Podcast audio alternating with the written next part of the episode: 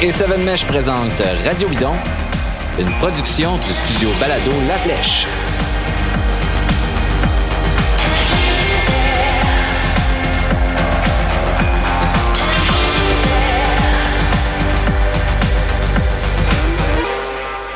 Bonjour, ici David Desjardins et bienvenue à cette émission de Radio Bidon. J'espère que malgré que cet été soit particulièrement étrange, vous profitez de la météo extraordinaire pour rouler le plus souvent possible. En fait, on peut rouler euh, pratiquement tous les jours, euh, peu importe sur euh, quelle surface, que ce soit dedans la boîte, qui est pas tellement boiteuse justement, c'est plus dans la poussière que d'autres choses, ou sur l'asphalte. Bon, normalement, le Tour de France, ce serait terminé dimanche dernier si on vivait un été normal si les choses se déroulaient normalement, ben on serait en train de célébrer quoi la, une La victoire de qui? La victoire de qui? Je sais pas. Hein? Charles Stigui, bonjour. Salut. Emmanuel Moisan, bonjour. Bonjour, bonjour. Euh, donc on ne sait pas de qui on célébrerait la victoire, mais donc si les choses se poursuivent comme on l'espère, le grand départ se fera le 29 août à Nice. En attendant, on avait envie de parler du tour euh, avant que les courses reprennent, euh, des histoires qui nous ont marqué, des moments forts euh, qui ont inscrit cette course-là dans nos esprits, mais aussi, j'ai envie de dire, dans nos cœurs. Donc, bienvenue à cette émission de Radio Bidon, essentiellement autour du tour.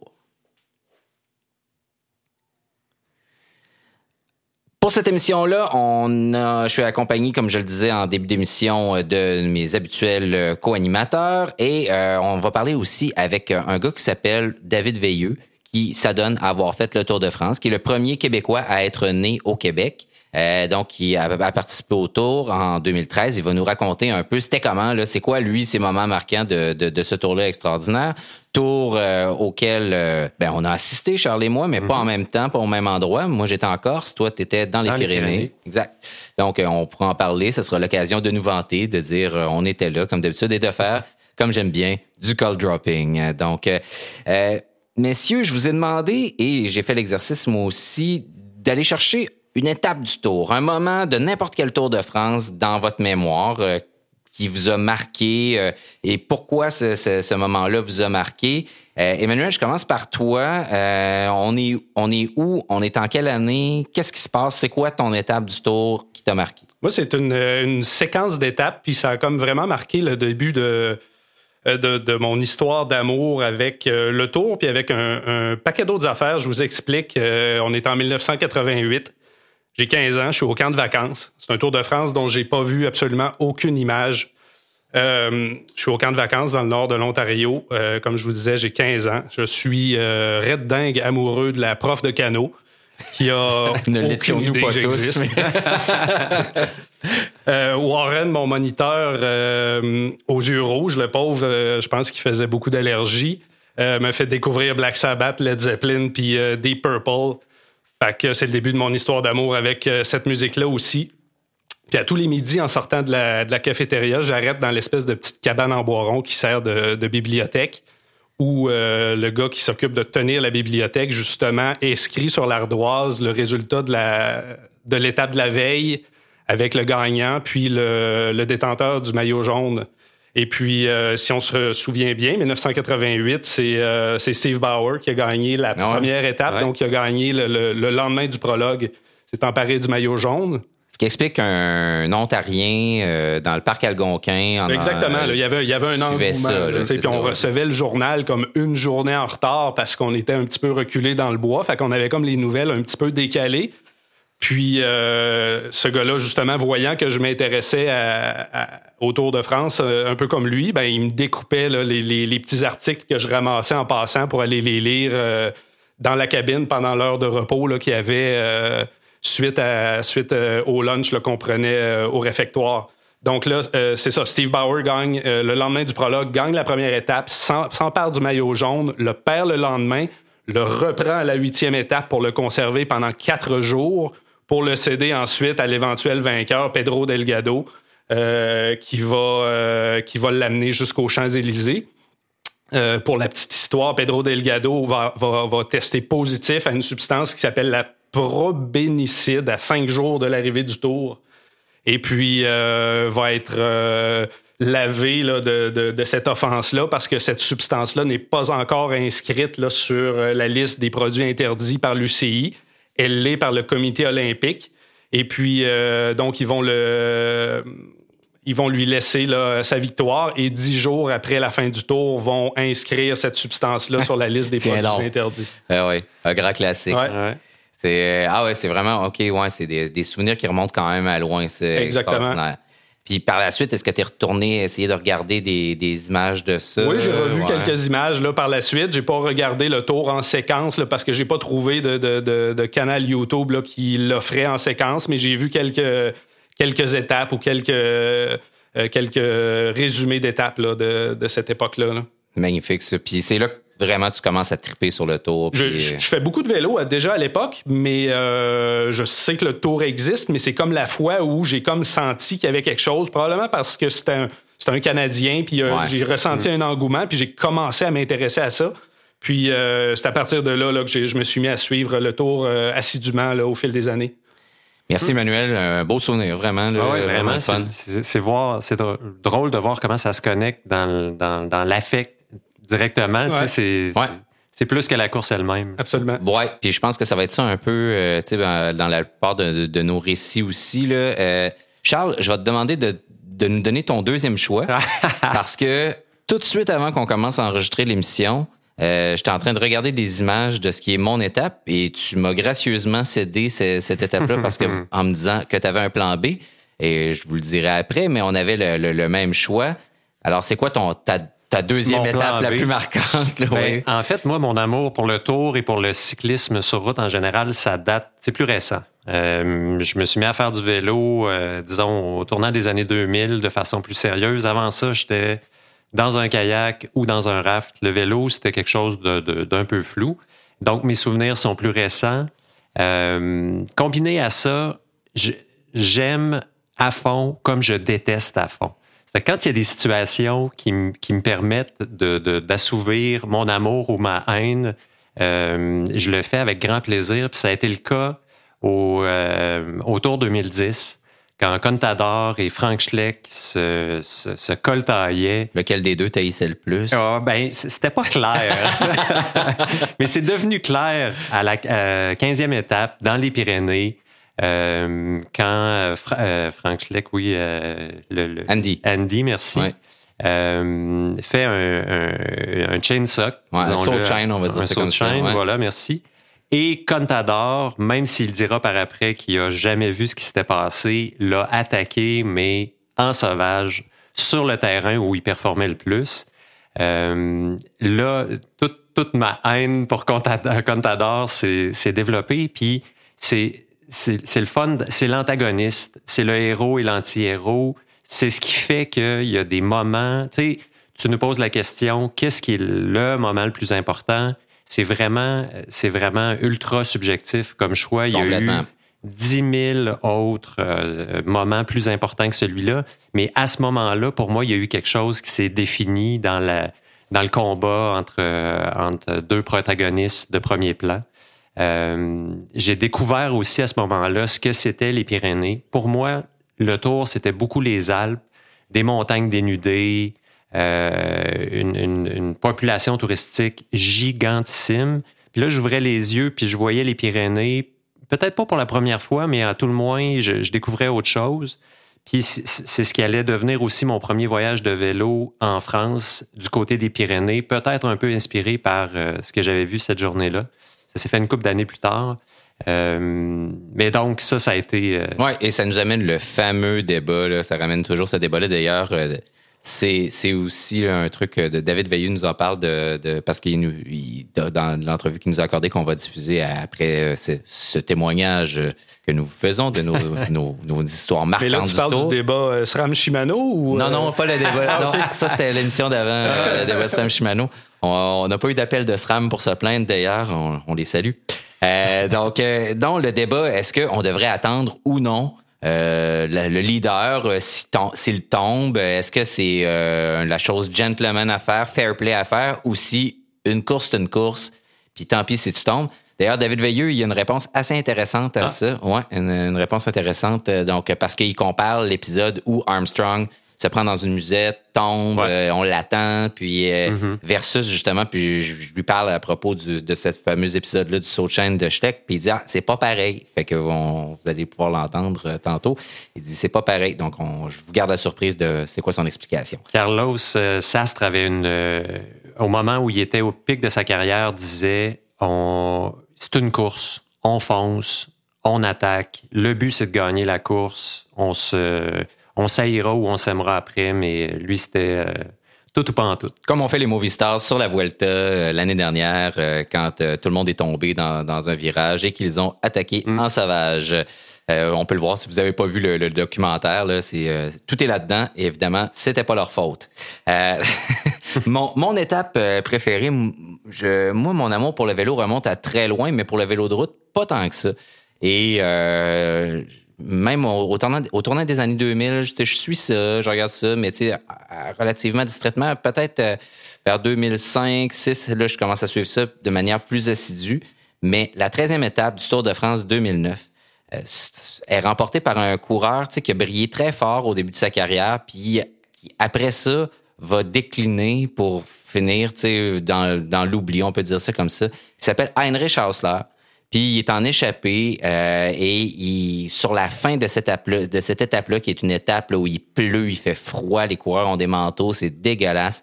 Puis il se bat avec Sylvain Chavanel à la fin, puis il réussit à le dropper, puis il finit tout seul en solo l'étape qui remporte. Puis il arrive, puis j'en parle, j'ai des frissons encore aujourd'hui, je le regarde live à la télé chez nous. Il arrive, puis sur le dernier kilomètre, il se revire d'abord, il croit pas, il pleure. Puis moi, je pleure avec, puis je ne sais pas pourquoi. Puis je vis un moment d'émotion complètement intense avec lui. Puis je comprends à ce moment-là qu'est-ce que c'est que gagner une course comme celle-là. Qu'est-ce que ça représente dans une vie. Puis là, lui, c'est en train de se décomposer. Tu sais, à sa première année, il a gagné une, étape de la Vuelta. Il a quand même gagné pas mal de courses euh, avant ça dans sa vie. Mais là, il gagne une étape du Tour.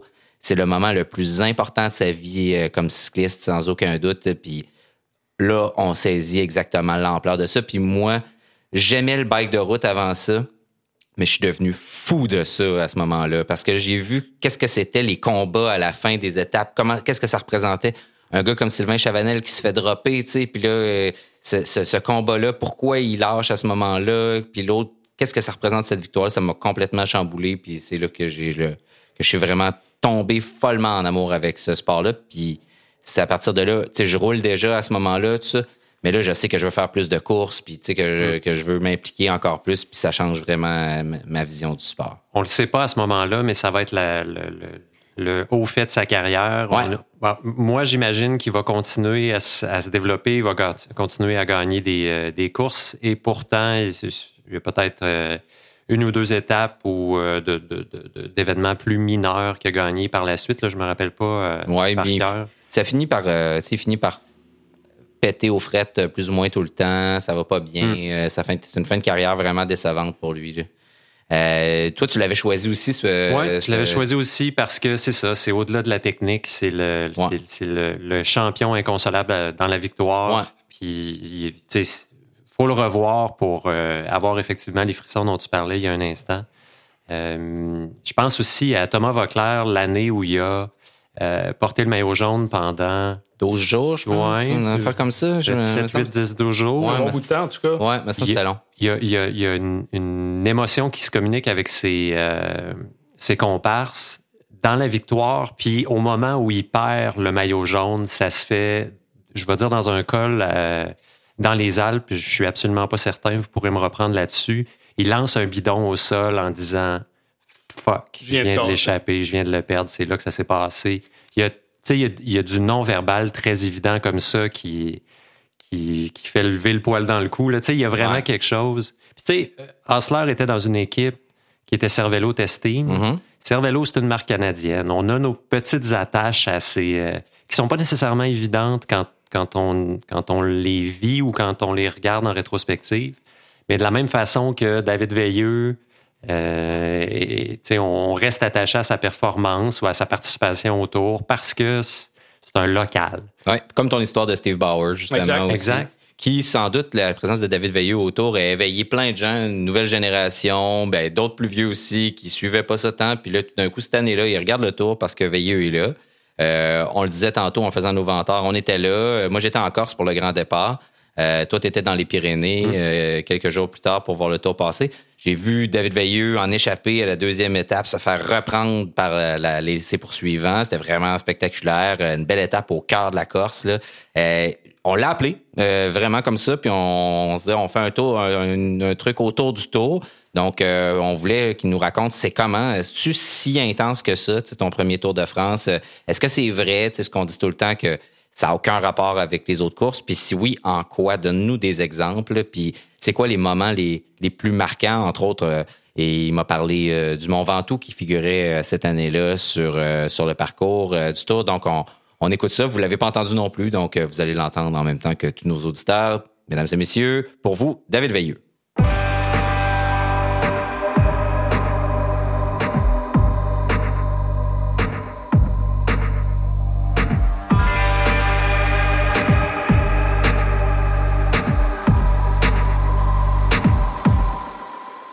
David, en 2013, euh, on est en Corse, on est à Porto Vecchio, euh, le 29 juin, un tour qui commence un peu tôt dans l'année, puis c'est ton premier Tour de France. Euh, qu'est-ce qui se passe dans ta tête à ce moment-là? Comment c'est euh, ton premier Tour de France, tes premières impressions sur la course? Ben, c'est quand même de la fébrilité, là. d'arriver au fameux Tour de France. C'était quand même un moment de, particulier, là, juste le, début de d'avoir mon dossard là, 58 que je mettais sur mon maillot puis que, que j'embarquais dans ce truc là euh, puis fait que c'était quand même une fébrilité mais une certaine aussi euh, un peu euh, nervosité là. Euh, autant j'avais beaucoup d'expérience sur le, circuit européen mais ça reste que le tour c'est le tour puis on m'avait toujours dit que c'était différent. Fait que c'était un peu ce qu'elle est mais j'étais très content puis mais j'étais aussi très très motivé à, à me rendre jusqu'au bout là. Tu étais au service de, Pierre Roland puis euh, de, de Verclair euh, pour ce tour-là. Euh, à la première étape, c'est une étape de plat, donc en Corse, c'est Marcel Kittel qui gagne. À l'étape 2, tu fais l'échappée. moi, je t'ai vu te faire reprendre par dans l'échappée à peu près à mi-parcours. Donc, cette journée-là, pourquoi on t'envoie dans l'échappée? Puis comment commencer? La première journée, très, très fébrile, une épreuve très rapide, on présume. Puis après ça, tu pars en échappée dans, la deuxième. Étais-tu plus, étais-tu plus à l'aise dans l'échappée que dans la fébrilité de la première étape? Non, ah, ben c'est sûr que c'était un peu moins stressant, mais je pense que c'était une journée. Euh, ben, tu sais, pour des professionnels, c'est jamais euh, mauvais d'être dans, dans, une grosse course comme ça, c'est jamais mauvais d'être en avant. Là. Euh, des fois, c'était un petit peu plus dur sur le coup, mais il y avait quand même euh, des bons cols qui s'en venaient. Mhm. Euh, il y avait quand même, tu sais, pas, c'était pas la haute montagne, mais c'était quand même une bonne bosse. puis tu te dis toujours, tu sais, si jamais ça va vraiment vite, il y, a des, y a des coureurs qui s'échappent, les leaders, ben t'es déjà en avant de la route. Puis si ton, ton, c'est ça, si ton, si ton leader, si Pierre Roland revenait sur moi, par mhm. exemple, dans l'échappée, ben on était en bonne position pour lui donner un coup de main. Euh, dans le final, il y avait aussi une bosse d'un de près 500 mètres, un kilomètre, qui était assez abrupte là, directement en fin de parcours. Là. Fait que euh, c'est ça, là, tu, tu y vas un peu pour, pour tester les jambes aussi, puis voir, euh, voir comment, comment tu peux être opportuniste avec cette opportunité-là c'est quoi tes souvenirs? Là? Si tu as des moments marquants de, de ce tour-là, parce que je t'ai parlé de celui-là parce que, parce que je l'ai vu, puis parce que tu étais dans, l'échappée à ce moment-là. Puis comme je le disais tantôt, tu étais au service de, Roland puis de, de Veuclair. Euh, Pierre Roland va porter le, le, le, maillot à poids pendant plusieurs jours, va le perdre, le reprendre, le reperdre. Euh, donc, mais j'aimerais ça savoir, c'est quoi des, les moments marquants pour toi de ce tour-là? Euh, il y, en, y, en a beaucoup. Là. Euh, on pourrait y aller il y en a pas mal, euh, je te dirais, mais vite de même, ben, c'est sur le, départ. Euh, je me tenais, euh, je voulais pas nécessairement être dans l'échappée, là, mais ça reste que quand tu étais derrière l'auto rouge, puis descendre le, le, drapeau à damier cette première fois-là, mm-hmm. c'est quand même impressionnant. Après ça, je me rappelle, c'est que, comme je disais, j'avais de l'expérience en Europe, et qu'il y a plein de choses, les coureurs, les connaissais quand même. Euh, Par contre, premièrement, le niveau des coureurs. dans les autres courses, tu as, toujours 30, ben, mettons 20 à 30% des coureurs qui sont là, mais qui sont pas nécessairement en, forme optimale. Ils sont là pour s'entraîner en, en coursant. Là. Ben, tu sais, oui, ils sont pas encore au pic de leur mhm. saison. Euh, tu sais, ils sont là parce qu'ils préparent d'autres choses. Anyway, où ils veulent faire juste les étapes de plat, mettons. Mais autour de France, là, c'est comme 100% des gars est à leur pic, là. Quelle différence ça fait pour vrai, là, ça? Parce qu'on l'entend souvent, tu sais, le tour, c'est pas pareil. Le tour, c'est un niveau au-dessus. Ça veut dire que tu es à côté dans la barrure tout le temps, tout le temps, tout le temps? Ben, c'est quand ça roule à côté, ça pète pas. OK. Je me rappelle des débuts d'étape où j'étais peut-être milieu de peloton, puis j'en arrachais. Puis, sais, le, pire pour un coureur comme moi, qui est un équipier sur le tour, c'est pas l'arrivée euh, au sommet de l'Alpe d'Huez là, qui, est le pire c'est les 10, 15 premiers kilomètres dans des étapes difficiles où il faut que tu t'accroches parce que ça roule comme des Mongols pour essayer d'être dans l'échappée. Surtout plus la course avance, là.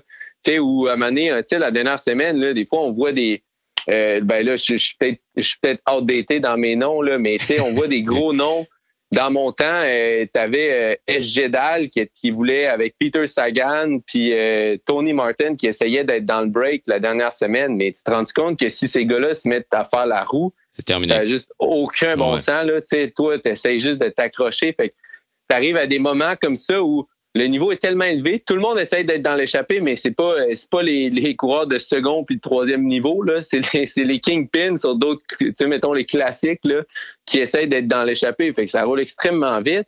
Puis là, ça fait mettons euh, la, à la file indienne, ça, ça, ça s'enligne. Puis là, je me rappelle, j'étais mi-peloton, j'étais là, mon Dieu, c'est tellement tough. Faut que je m'accroche, je vais peut-être être dans une cassure, puis je me revirais de bord juste pour voir. Puis ça pétait pas tout le monde était en file indienne, les 200 gars, puis il n'y en a pas un qui lâchait, puis ça m'avait frappé. je, je peux vraiment pas lâcher, parce que si je lâche, je suis le seul qui lâche, dans un sens. là. Fait que ça, ça m'avait vraiment impressionné au niveau de la forme des coureurs d'être là. Après ça, il y a aussi, euh, euh, ça c'est l'aspect compétition, mais tout ce qui va autour là, du tour, là, c'est vraiment plus gros dans la, l'attention médiatique puis les, euh, les, les, spectateurs qui sont là. Je me rappelle le soir, euh, j'étais fatigué d'entendre crier dans un sens parce qu'il y a du monde tout le temps.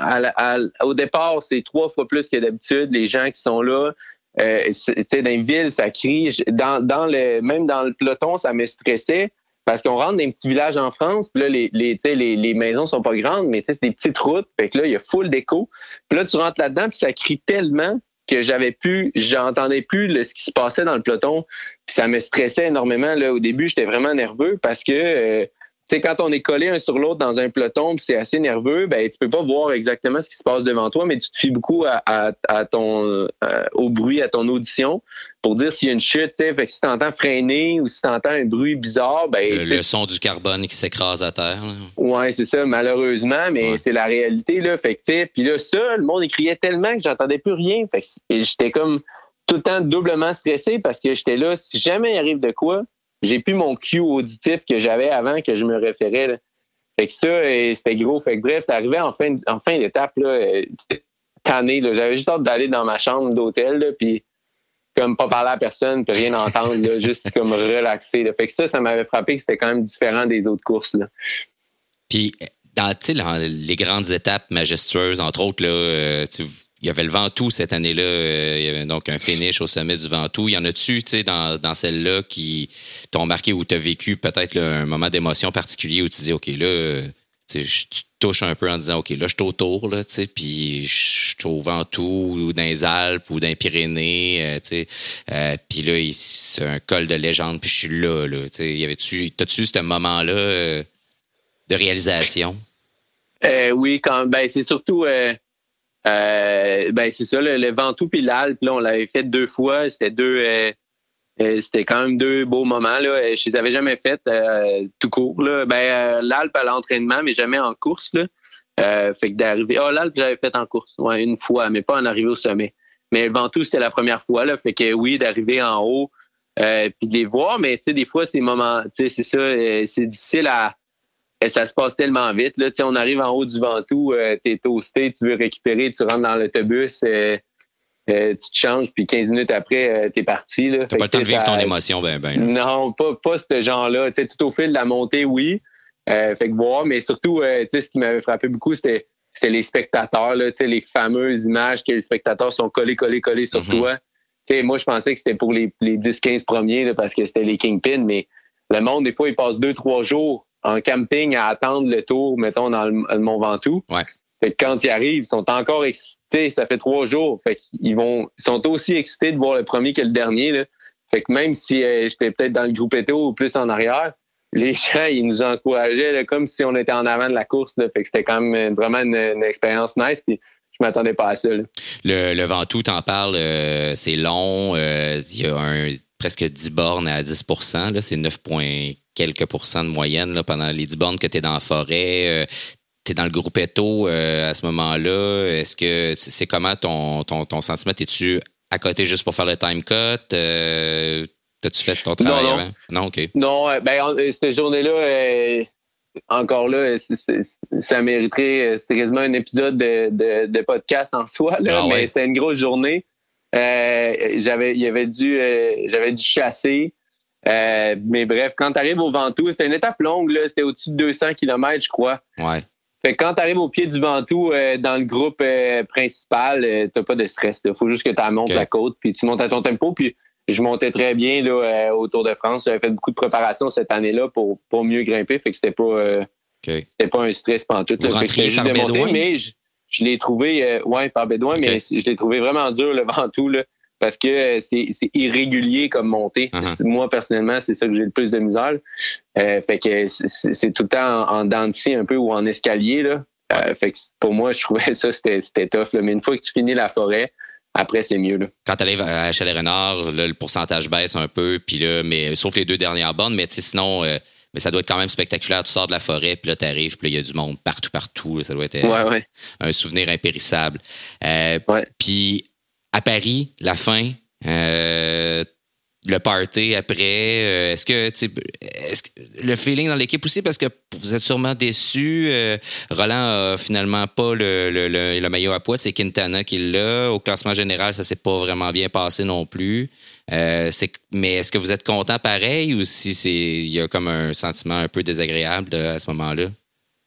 Bon, je pense que ça dépend des je dirais que je me suis pas trop fié par rapport à ça. Personnellement, euh, pour moi, c'était derrière. Je pense qu'il y avait un certain deuil qui avait été fait. Mettons, Thomas, ses attentes au niveau du général et tout, ça avait été euh, mis euh, au clair là, tout au long du tour. Fait que, on le savait déjà, Roland, une certaine déception. C'est sûr que pour les gars que ça faisait plusieurs fois qu'ils fait, les, les, les, vétérans, là, Style Gauthier, Thomas Beauclair, Pierre Roland, c'était c'était un autre tour, puis c'était un peu. Euh, ils sont contents, mais c'est sûr qu'il y avait une certaine déception. C'était pas l'euphorie de, de cas.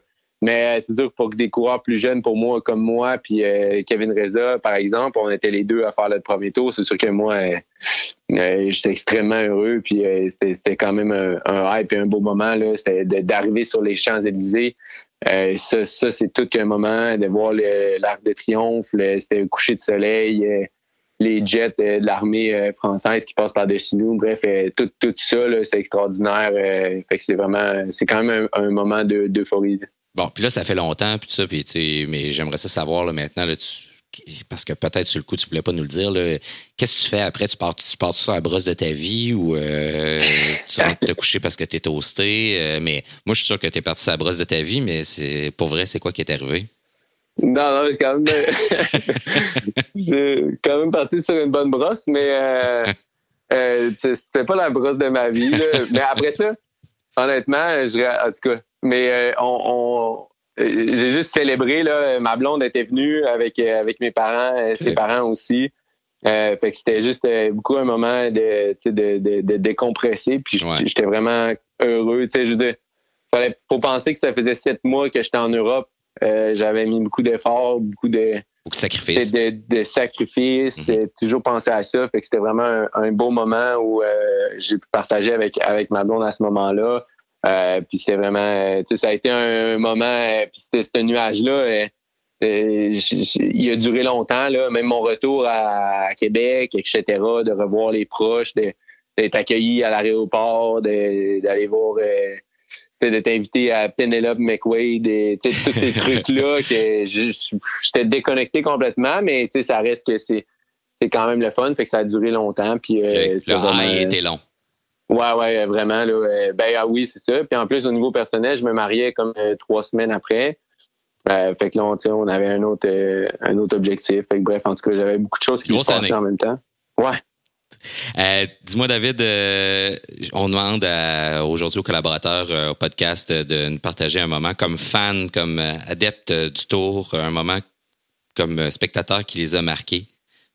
toi, quand tu regardais le tour, quand tu étais plus jeune, y a-tu un moment en particulier, un truc dont tu te souviens, une passe d'armes en montagne, quelque chose que tu dis, ah ouais, OK, cette journée-là, cette étape-là, cette année-là, ça m'a complètement marqué?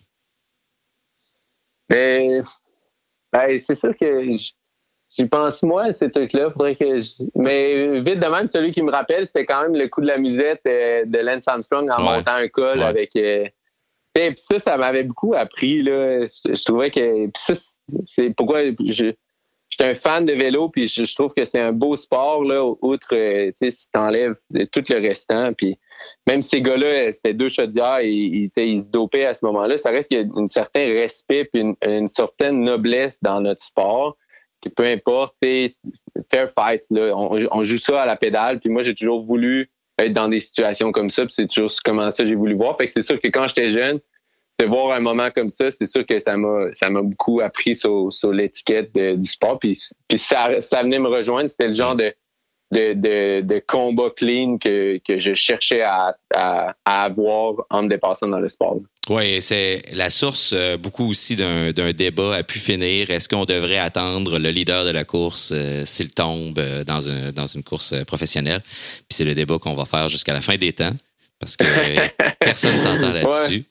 Euh, il y a eu le saut de chaîne de, de Schleck contre Contador, euh, des, des histoires comme ça, il y en a plein. Donc, il y en a qui le respectent, comme dans l'histoire que tu nous racontes, où on avait attendu Armstrong quand il est tombé, mais euh, il y en a d'autres fois où non. Oui, mais c'est ça, mais à chaque, chaque cas, ces circonstances, là, je pense juste que dans les circonstances de lui, c'était tellement clair, puis en tout cas, je sais pas, je trouvais que c'était hard. un bris mécanique, à Mané, ça fait un peu partie de la game. Là. Ouais. malheureusement, à Mané, ça prend un edge, puis un bris mécanique, il y a une certaine. Tu as un certain contrôle, là, euh, veut, veut pas. Ouais. Euh, fait en tout cas, bref. C'est ton équipe qui a fait, le job, ouais. ouais.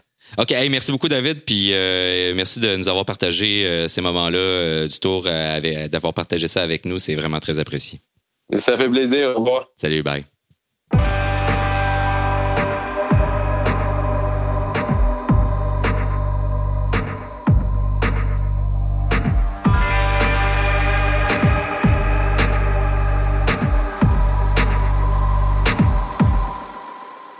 Très intéressant le, témoignage de, David Veilleux. Euh, c'est le fun d'avoir des, gens avec du recul comme ça qui reviennent sur ces histoires-là, dont on sent qu'ils les ont digérées, euh, etc.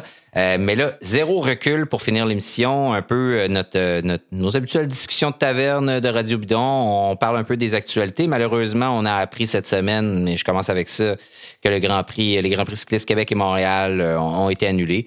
Bah, sans trop de surprise. Là, euh, zéro surprise. Zéro surprise, c'est ça. C'est parce que bon, il y avait plein d'enjeux euh, de sécurité, des enjeux sanitaires, mais aussi le fait que euh, les championnats du monde étaient une semaine après, donc sur un horaire. Emmanuel sur Twitter a dit les championnats du monde qui seront probablement annulé. Mais bon, euh, on le sait pas. On sait rien. Là, hmm. on, ça va parler de les reporter peut-être en avril 2021, là, ce qui serait surprenant. Là, on verra bien. Mais ouais, c'est assez euh, ben, intriguant de savoir ce qui va se passer. Et, donc, donc, ces Grands Prix-là qui étaient une semaine après, on oblige euh, les coureurs et les gens en général à prendre deux semaines de quarantaine au retour de l'Amérique. Donc, ça voulait dire cette course-là, si vous n'êtes pas sur le Tour de France, qu'il n'y a aucune des autres courses qui se déroulent pendant ce temps-là ou que, auxquelles vous voulez participer, puis que euh, vous décidez de venir ici, ça veut dire que vous faites en plus une croix sur les championnats du monde. Euh, donc, il y avait ça aussi comme enjeu. Là, donc, donc, ça voulait dire que les gens qui allaient se ramasser à cette course-là étaient probablement pas à la hauteur de ce qu'on voit d'habitude euh, comme qualité de coureur. Donc, euh, ça, c'est une des très nombreuses courses. Là, on a su que Paris-Bourges est annulé aussi, le Grand Prix Fourmi aussi. Euh, dans les autres nouvelles, messieurs, Ineos change de nom, devient Ineos Grenadier. Qu'est-ce que c'est Grenadier? Un affreux SUV euh, sur euh, Land Rover Discovery, je crois. Ouais. il est si lettre que ça, je ne l'ai pas vu. Euh. Bah, je trouve ça atroce, là, mais il y, a des gens qui, qui, en rêvent, évidemment. Oui, bien sûr. Donc, Ineos, qui, pas si longtemps quand c'était Team Sky, défendait l'environnement. Hein, sauvait des baleines. Sauvait des baleines. Et maintenant, aujourd'hui, ben, on sait qu'Ineos, c'est une, une, compagnie là, qui fait des produits pétrochimiques. Là, donc, c'est euh, sans grande surprise. Et donc, Grenadier maintenant. Donc, euh, qui est aussi une forme de, de, de, de, de gros pétrolier, finalement, là, de trucs qui trimballent bien du gaz. Donc, il devient le nouveau commanditaire de Ineos. Euh, Jumbo Visma, une équipe de filles en 2021, ça, c'est une très bonne nouvelle. Oui, euh, et puis Van Vleuten et Voss sont pressentis comme euh, leaders euh, rapportés par Cycling News. On verra ce que ça dit. Oui, ça sera vraiment le fun. Là. Il commence à avoir de plus en plus de très grosses équipes. on attend impatiemment justement qu'Ineos euh, finisse par s'y mettre aussi, étant donné qu'ils ont le plus gros budget d'entre tous.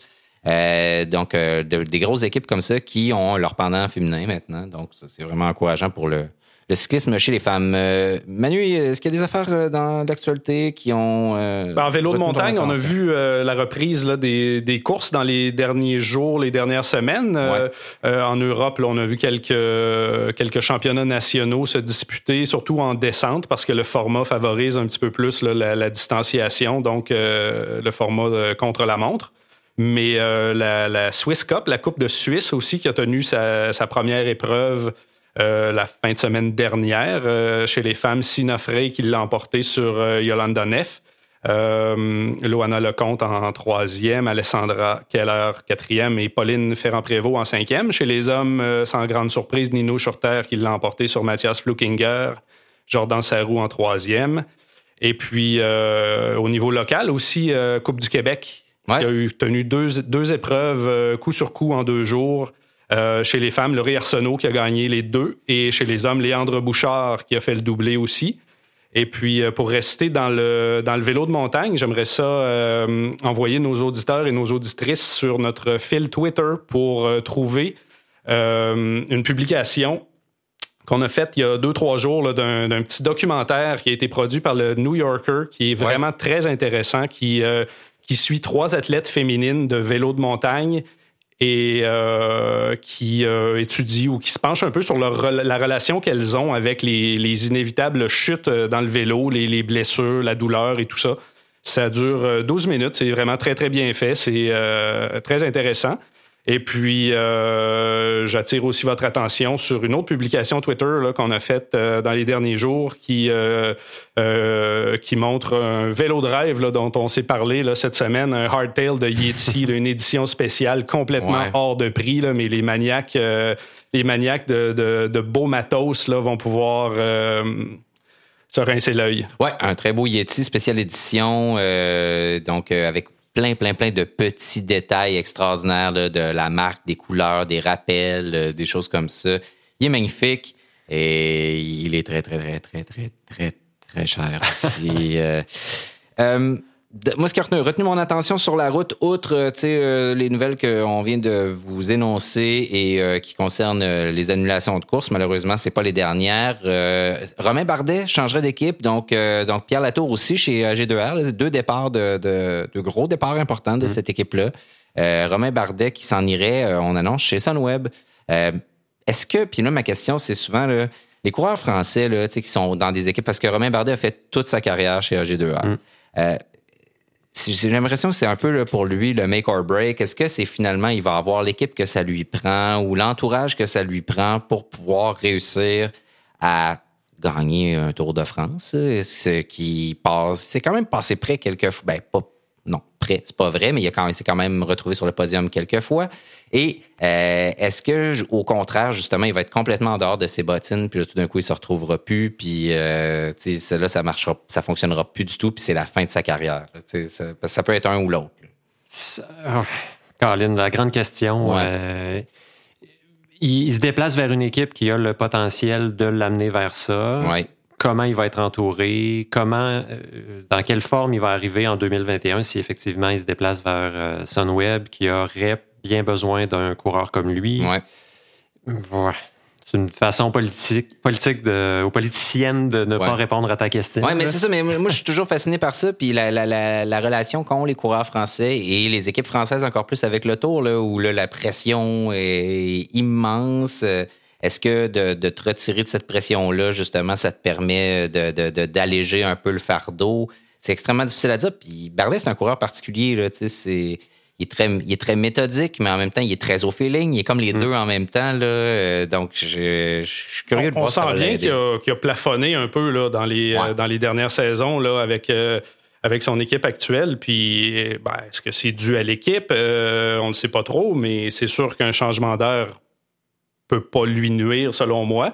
Est-ce qu'il va demeurer un coureur de grand tour là, menaçant puis un potentiel vainqueur?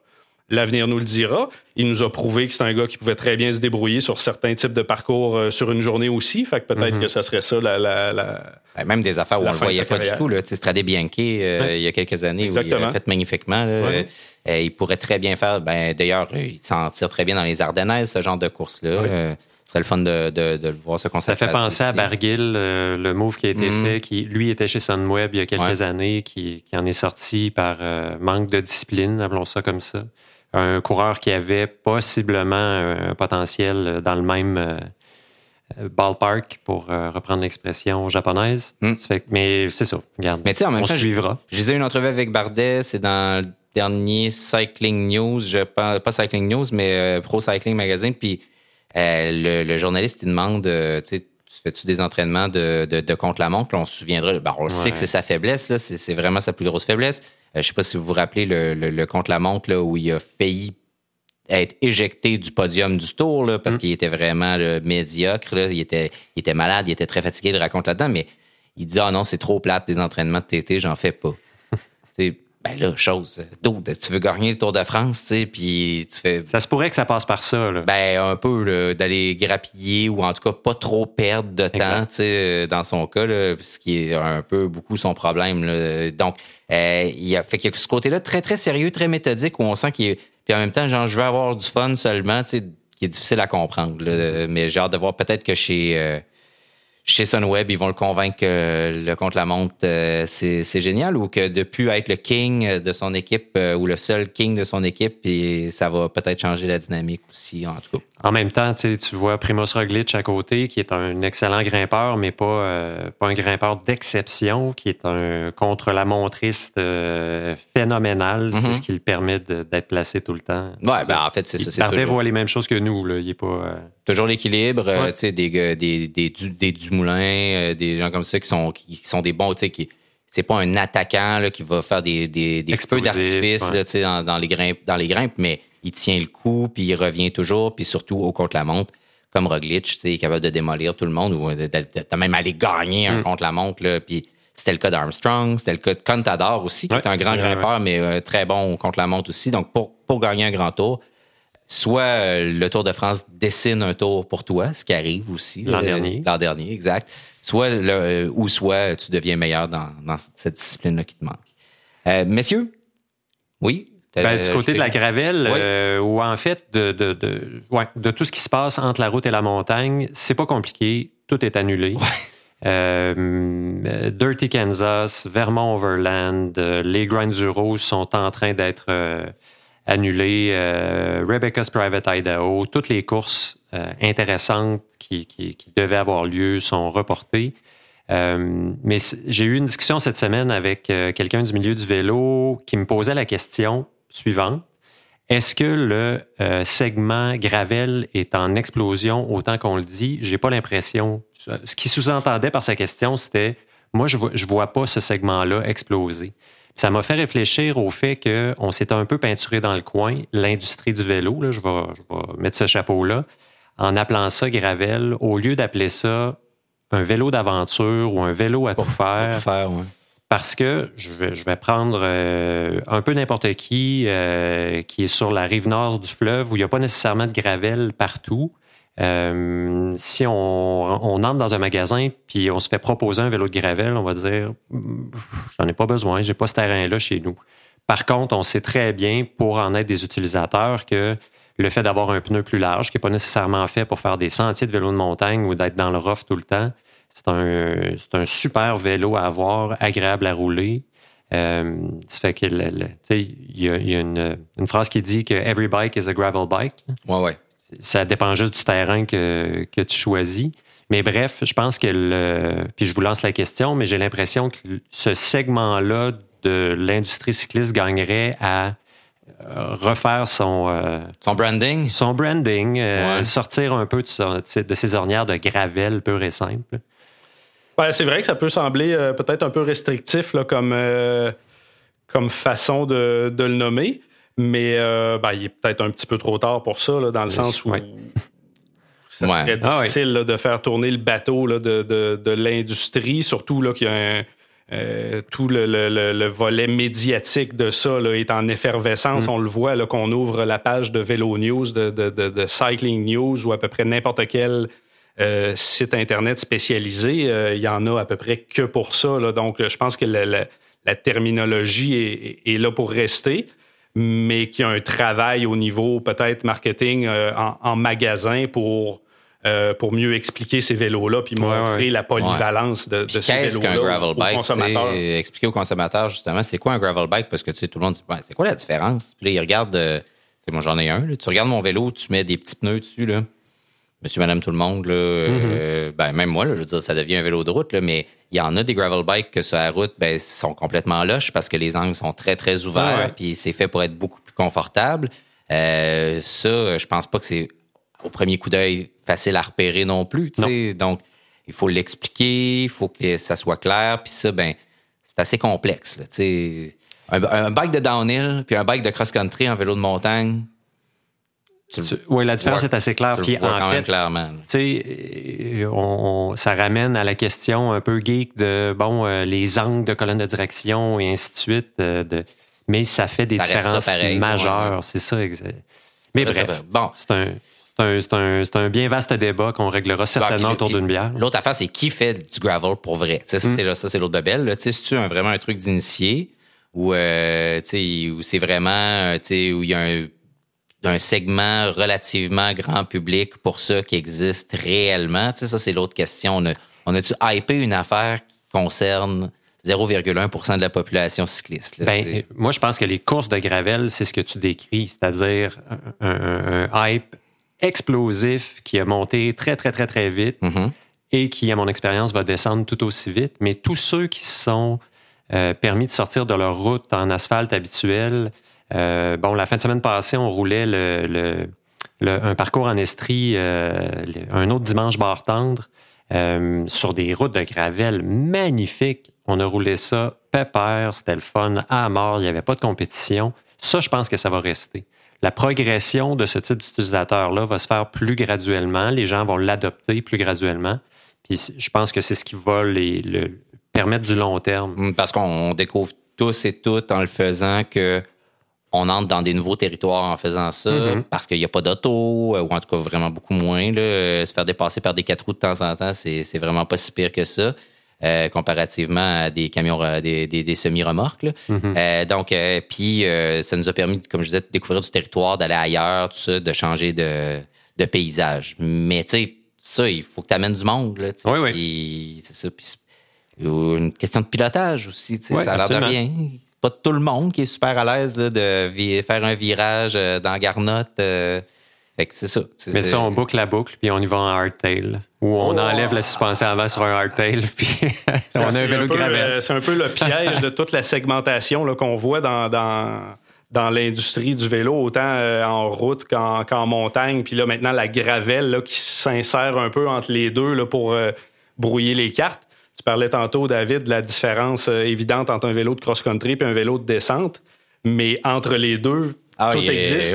Puis entre un vélo de contre-la-montre puis un vélo de gravel euh, de, longue aventure, ben tout existe aussi mhm. en termes de, euh, de, géométrie, puis de grosseur de pneus, puis de solidité, puis de niveau de composante. Fait que c'est sûr que ça prend... Euh, ben, ça, ça, décuple le nombre de, possibilités là, pour, pour acheter un vélo. Fait qu'acheter un vélo de gravel, OK, c'est une chose, mais lequel? Puis là, rendu là-dedans, ben... Ah Sachant que cross country is the new gravel ou, gravel is the new cross country, on, ne le sait, pas. Non, on le sait plus. Fait qu'on règle pas ça ce matin. Ah non non non? non non, je fais ça j'avais la tête. j'avais espoir qu'on règle ça aujourd'hui. non, on réglera pas ça aujourd'hui. Messieurs, merci beaucoup. Charles Stigui, merci. Emmanuel Moisan, merci beaucoup. Euh, mesdames et messieurs, très chers auditrices, auditeurs de Radio Bidon, on vous remercie encore une fois d'être à l'écoute. Vous êtes vraiment nombreuses, nombreux. On aime ça. On aime lire vos commentaires. Venez euh, discuter avec nous euh, dans les réseaux sociaux, principalement Twitter, où on est le, plus actif.